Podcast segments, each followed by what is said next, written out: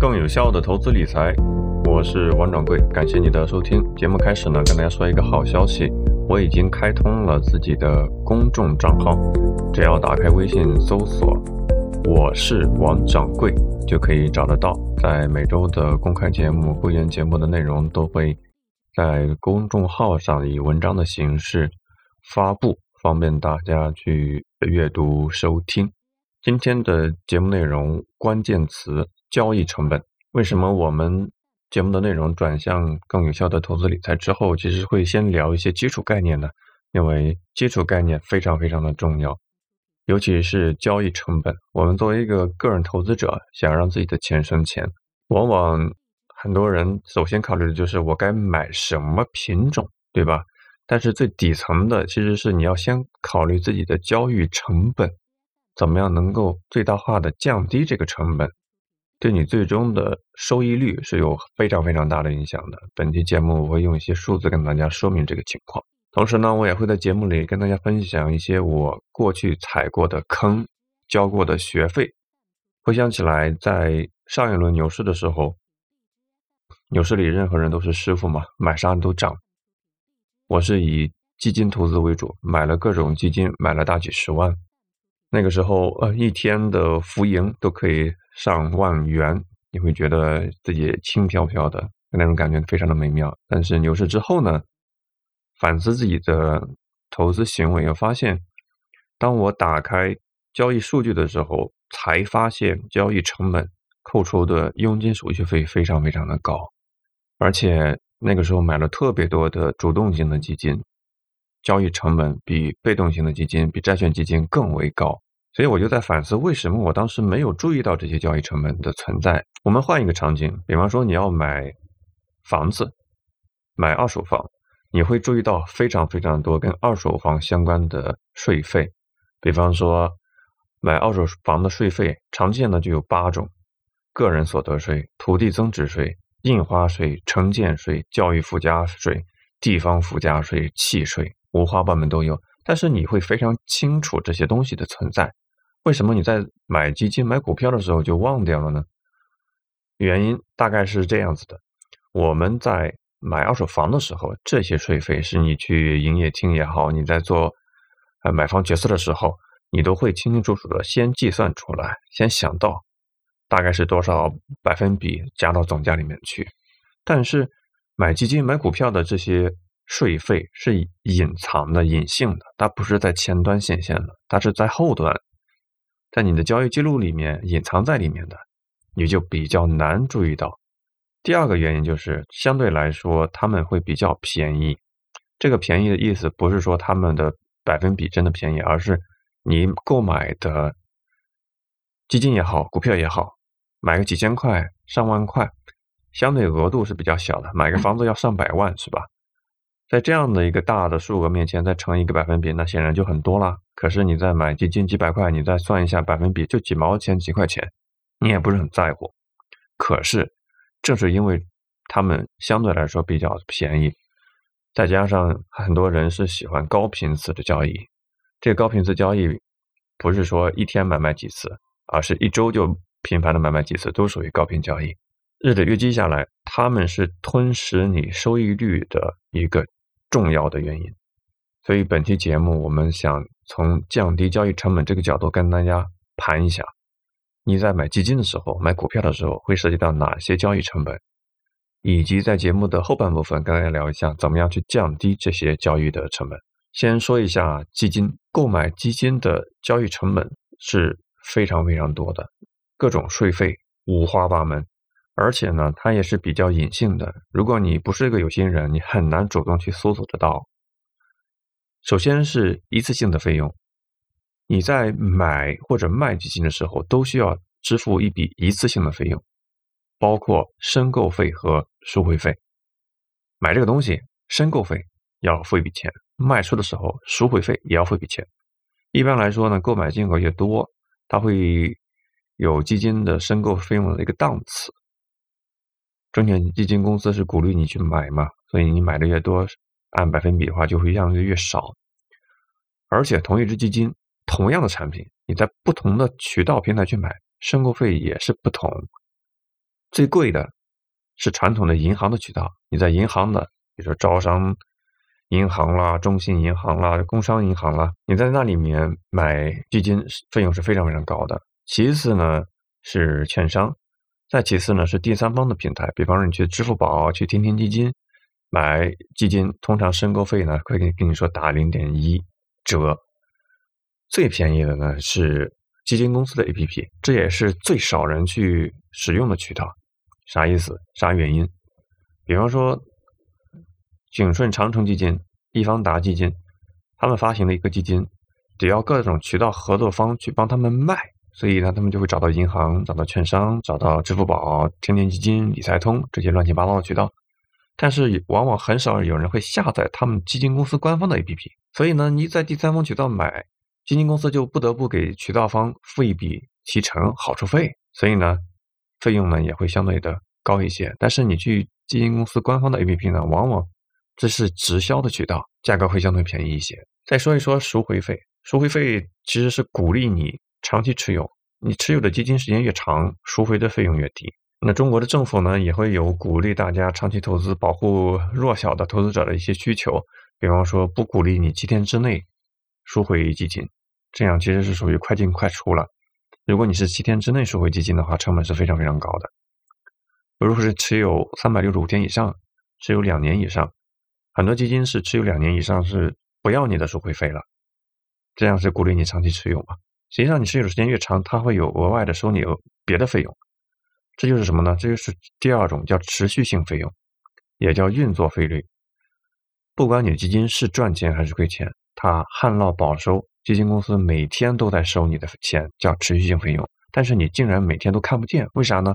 因为它是隐藏在了它每天的净值里面去了。你基金的净值都已经扣掉了，这个基金公司基金经理人家乱七八糟的钱、员工的成本、维护的成本，凡是所有的这个杂税费用都扣除在里面之后的基金净值，每天给你看，所以呢，你会忽略不计。这种持续性的费用主要是有。三大块管理费、托管费、销售服务费。管理费跟托管费分不同的基金的类型。如果是主动型的基金，那就是大部分主动的挑股票的基金，管理费跟托管费是比较高的，通常是一点六百分之一点六的额度，非常非常高。如果是被动型的。股票型基金，或者是债券型的基金，或者是货币型的基金，管理费跟托管费相对会便宜一些，当然仍然也是比较高的。这个比较高，可以跟大家说一下，是相对于欧美市场。在欧美市场，比方说美国的先锋集团，他们旗下的基金，费率可以低到百分之零点零一、零点零二，国内可以达到百分之一点六、一点五。零点六、零点八，这不是一两倍的问题，这是上十倍的问题。可是呢，由于 它毕竟是百分比呈现的，你会觉得无所谓。对于一个精明的投资者、精打细算的投资者，我们一定要在交易成本上尽可能的去压低，因为从长期来看，它会侵蚀你的收益。如何去降低基金的交易成本呢？简单几个建议。第一个建议，如果你还是坚持在银行渠道去买的话，尽早不要去买了，因为现在手机 APP 买基金也非常非常便宜了。那是什么人还是坚持去银行渠道 APP 去买呢？他们可能会觉得传统的银行渠道更值得信任、值得托付，往往是那些年龄比较偏大的长辈们，对互联网新出的东西比较谨慎，担心风险。那你为自己的这种谨慎，为自己的这种信息的不对称，就要支付额外的成本。所以你看，中国邮政银行现在可能年轻人很少去邮局了，但是如果你家路过邮政银行、邮政局的话，你会发现他们的存款利率是非常非常低的。年轻人都会去买各种现金宝、货币基金，收益绝对会打过、打败那些。传统的银行渠道，可是邮局一搞一个活动，送你一篮子鸡蛋，送十个鸡蛋，你看一大帮子社区的老年人都去排队去买各种产品，这是他们为自己的贪图小利付出的额外的成本。你也不需要去劝他们。大家每个人都有自己喜欢的被收割的渠道，对吧？这是第一条建议，就是不要再选那些传统的大的银行渠道去买基金，在基金公司的 APP 或者是去垂直的基金销售的渠道，往往都可以零点一折，甚至是免申购费，比较便宜。第二条建议呢，就是不要频繁的买卖基金，这种。原则呢，我相信你在其他地方也可能看得到，但是呢，操作方法上大有讲究。如果你确认自己买的是一个正确的产品，你当然不会频繁的去买卖。但是如果你比较怀疑，不是那么自信，那就会频繁的买卖了，对吧？这考验着每个人的耐力。所以在买基金的圈子里面，大家叫什么呢？叫养鸡场。你是一个养鸡场的场主，你买了一大帮的基金啊，你就是其实买了各种鸡嘛，所以你叫养鸡场。我个人的建议呢是，主动型的基金风险比较的高，收益也比较的高，但是呢，特别挑基金经理他们的实际的操作能力，这也是一堆粪坑里面挑一个下蛋的母鸡的一个操作。所以对小白朋友来说的话，其实买被动型的指数基金，因为它是被动型，不需要基金经理、基金公司投入人力物力去做大量的研究，也有很透明的操作的模式，因为就是复制那个。指数基金的品种嘛，比如沪深三百、上证五十、中证红利、深证红利、上证红利，对吧？该买什么样的股票都是明码标价的，各个基金公司都一样，所以被动型的基金的申购费、赎回费、各种持续性的费用都相对便宜一些。这是给大家的一些建议。第二个重要的投资品种呢，就是股票。股票的交易成本也是非常非常高的，也是非常非常隐蔽的。基本上，如果你不牙缝里抠肉啊，你很少注意到这一点。但是，我们作为一个长期投资者，一定要降低、降低、再降低自己的交易成本。股票的费用有哪些呢？简单来说，有这几个：印花税、证管费、证券交易经手费、过户费、券商的交易佣金，这五大项。你会说，哎，好像证券交易经手费啊、证管费这些印花税我没见着啊。那是因为很多费用是券商代收了，他们代收之后上交给，比如说上海证券交易所，上海证券交易所呢再分一点留给自己，再把一部分留给中央财政，是吧？就地方跟中央的分钱嘛。所以呢是代收的，你不一定能注意得到。往往你注意到的就是证券公司的。券商交易的佣金，你买卖股票的话，你开户的券商都会收你一笔交易的佣金，你往往看到是这一部分。对于 A 股的交易者来说，你买和卖股票收的钱也不一样。通常你卖股票的时候收益的的手续费比买股票更多一些，为什么呢？因为卖股票的这一方要额外的支出印花税。但是买股票的人不需要支付这笔费用，所以相对会便宜点。其实也是变相的鼓励你买股票放着，长期不要动。这样的话，你的成本会最低。对于佣金这个层面来讲，我们先讲这部分，因为证管费啦、证券交易手续费，它是一个比固定的费用，是交易所跟你收的钱，是国家跟你收的钱，你是没法去降低的。我们就没法去聊嘛，因为你没有主观能动性。最后一笔就是券商的佣金，这是你可以。进行操作的部分，比方说，你可以选一个佣金比较便宜的券商公司。我也非常不建议那些传统的证券公司，比方说中信证券啦、招商证券啦，这些传统的券商公司打不过互联网券商。互联网券商因为是线上操作的业务模式，线下的营业所比较的少，所以他们的运营成本相对会低一些。基本上新开户都可以达到万二点五的一个比例，但是很多朋友不知道的是，它也有很大的弹性的空间。如果你交易的金额比较大的话，可以跟你的证券公司去谈这个比例。同时呢，你在 A 股买股票或者买指数 ETF 交易成本是不一样的。国家也鼓励 ETF 类的交易，对于券商来说。他去帮客户买一只股票所付出的费用，跟买一个 ETF 所付出的成本是不一样的。ETF 会成本更低一些，这也是很多互联网的券商公司给客户的佣金表里面会写到：你买股票万二点五，买 ETF 的时候可能会低于万二点五，就是这样的一个原因，因为他们的成本会更低。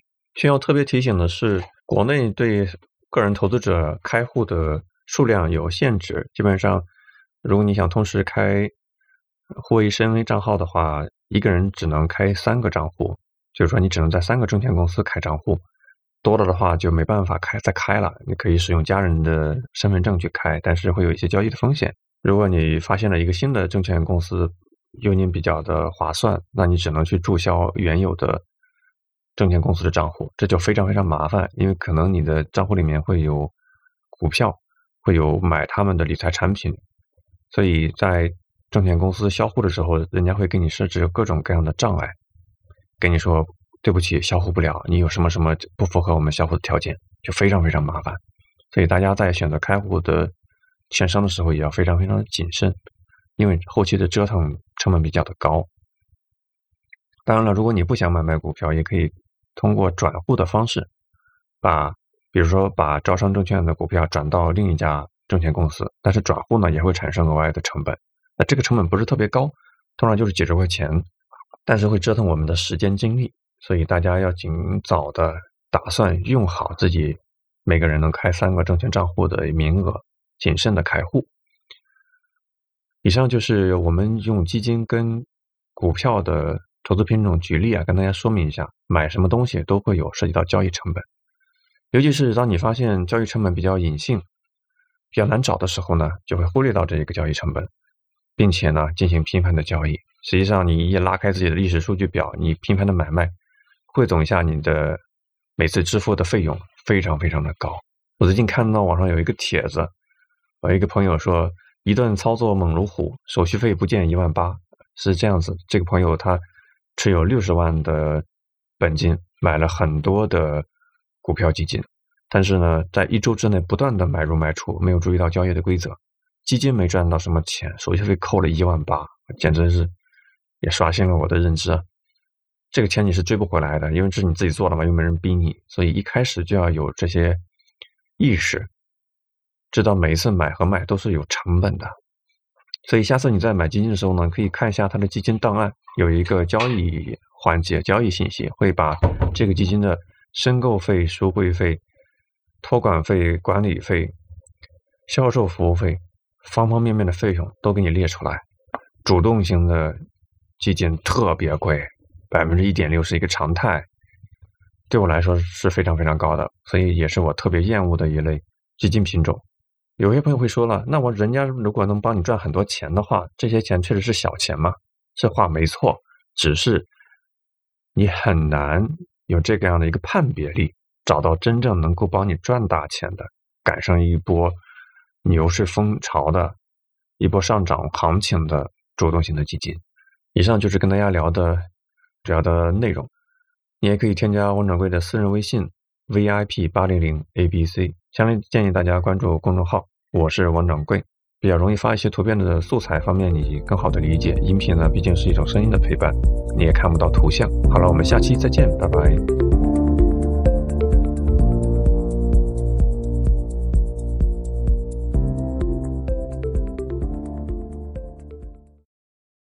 多节目，下载荔枝 FM 收听。